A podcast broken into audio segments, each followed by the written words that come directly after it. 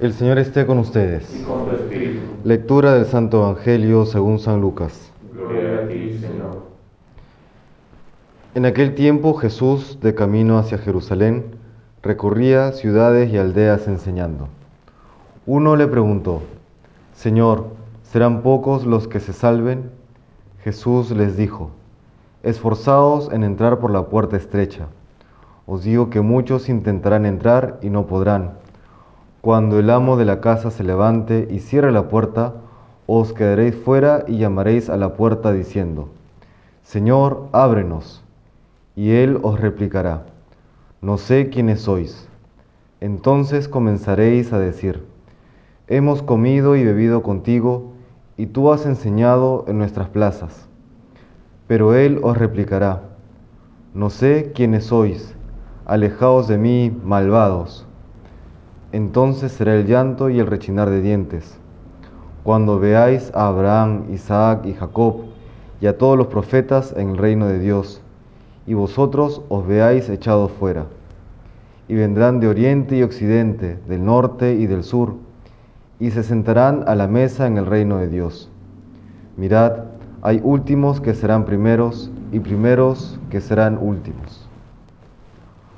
Palabra del Señor. Gloria a ti, Señor Jesús. Se plantea la cuestión acerca de la salvación en este pasaje del Evangelio y hay varias cosas bastante interesantes y que nos ayuda también a evaluar cómo estamos viviendo y hacer los ajustes respectivos. Ante la pregunta, Señor, ¿serán pocos los que se salven? Jesús no responde directamente. Lo primero que hace es purificar una idea que tenían los judíos. Los judíos pensaban que eh, simplemente por el ser parte de- del pueblo elegido ya tenían derecho a salvarse. ¿no? Ya era el pueblo eh, escogido, eh, por defecto están salvados. ¿no? Eso Jesús lo, lo descarta. Y luego hay un par de cosas más, por lo menos, que, que él viene indicando a través de esta especie de parábola también, ¿no? Primero dice, esfuércense por entrar eh, por la puerta estrecha. Algún día dice, intentarán entrar y no podrán. Cuando el amo de casa se levante y cierra la puerta. ¿no? Dice, cuando el amo cierra la puerta, ¿qué significa? Que la puerta está abierta. La puerta siempre está abierta. Y sin embargo, habrán algunos que aunque está abierta, no van a poder entrar. ¿Esto qué significa?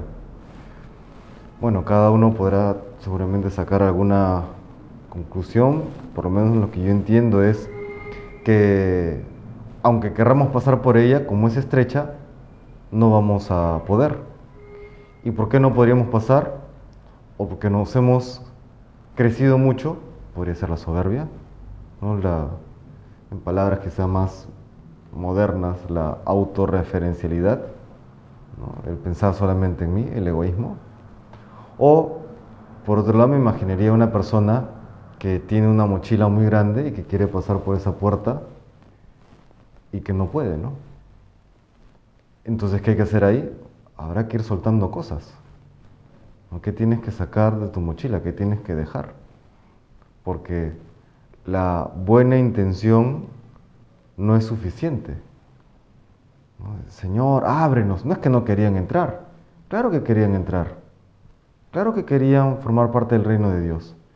Y aún así queriendo, y quizá queriendo con todo su corazón, no van a poder, no han podido. Porque no es suficiente solamente con tratar de pasar por ella.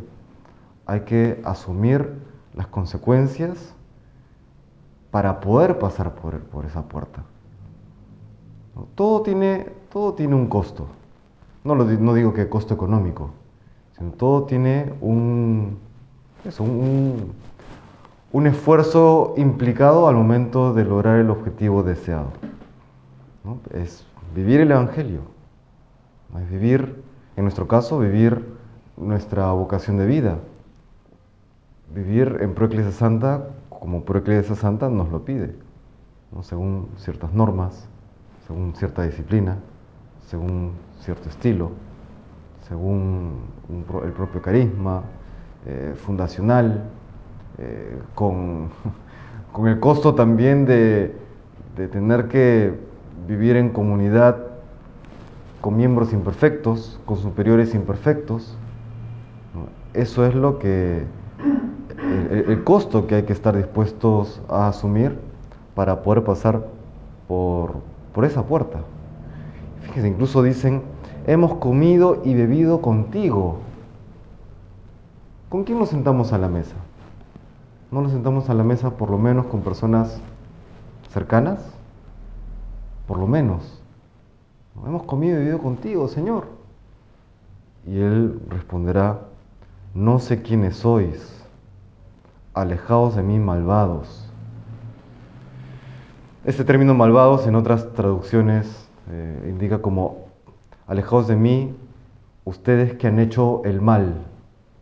Entonces no es que no es que el Señor está haciendo un calificativo arbitrario de ustedes son malvados, no, no los conozco, son malvados, no, sino alejaos de mí ustedes que han hecho el mal, a pesar de que han comido y bebido con Él.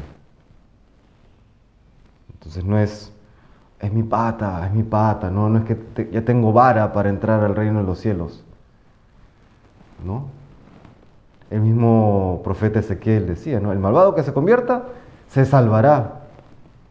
Y el justo que termine haciendo el mal se condenará.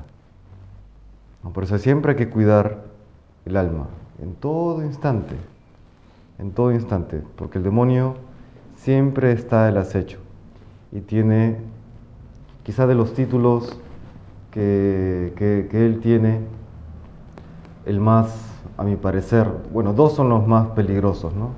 Título en cuanto que expresa quién es él, ¿no? Padre de la mentira y el acusador. Son los dos, son los dos más peligrosos. Padre de la mentira es el, origen de toda mentira. Cuando hay una mentira en la mente, es el demonio quien la ha sembrado. Aquel que es asesino desde el principio. Aquel que puede echar cuerpo y alma al infierno. Y luego acusador, porque una vez que has caído en la cuenta del mal que has hecho, te va a llevar o pretende llevarte a, la desesperación, no al arrepentimiento, sino a la desesperación. Y todo ser racional e incluso irracional, cuando se encuentra desesperado, cuando se encuentra acorralado, ¿qué es lo que hace? Se vuelve más agresivo, ¿no? y más incapaz de cambiar de vida. Porque entra en modo supervivencia. Qué terrible. Esfuércense por entrar por la puerta estrecha, dice el Señor. No basta que toquen la puerta, no basta que, que digamos, hemos comido y bebido contigo. No basta eso. Que el Señor nos conceda pues la gracia de de ser como Él quiere que seamos, ¿no? Con sencillez, que podamos así con, con libertad pasar por esa puerta estrecha y entrar algún día al reino de los cielos.